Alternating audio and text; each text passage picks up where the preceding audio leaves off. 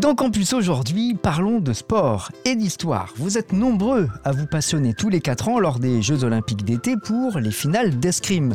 Il faut dire que la France n'est pas la dernière à obtenir des médailles. D'ailleurs, avez-vous remarqué qu'au milieu des nombreuses disciplines sportives où les arbitres parlent désormais en anglais, eh bien les juges en escrime continuent de parler français?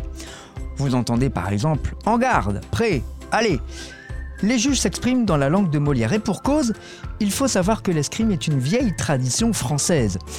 Pour tout comprendre, il faut remonter au XVIe siècle, qu'on appelle aujourd'hui l'époque moderne, celle de la monarchie et des traditions royales. À cette époque, donc, les duels se multiplient. Ils opposent souvent deux adversaires qui doivent régler un différend. Pendant un temps, les duels se réalisaient avec des armes et étaient souvent fatals à l'un des deux adversaires, voire les deux combattants. C'est ce qu'on appelait le coup des deux veuves. Dans ce cas, les deux adversaires décédaient simultanément. Petit à petit, les avancées techniques et les inventions permettent l'arrivée en France de la rapière. La rapière, c'est l'arme espagnole et italienne. Elle est considérée plus fine et plus légère que les épées utilisées jusque-là, dont la technique datait encore du Moyen Âge. Alors en France, la rapière est très vite adoptée et utilisée par les gentilshommes qui s'en servent pour leurs fameux duels.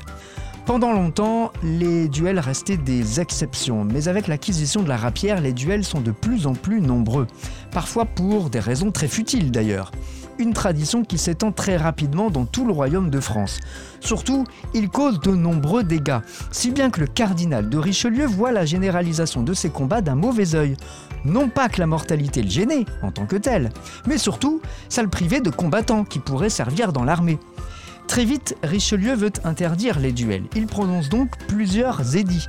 Les édits, ce sont ces textes législatifs de l'époque, sous la monarchie, qui émanaient des rois de France et qui dictaient les droits et les devoirs des habitants du royaume.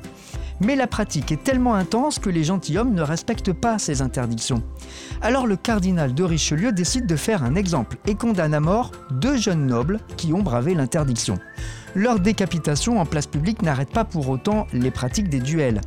Après la Seconde Guerre mondiale, donc 300 ans après, Charles de Gaulle lui-même émettait aussi une loi interdisant le duel.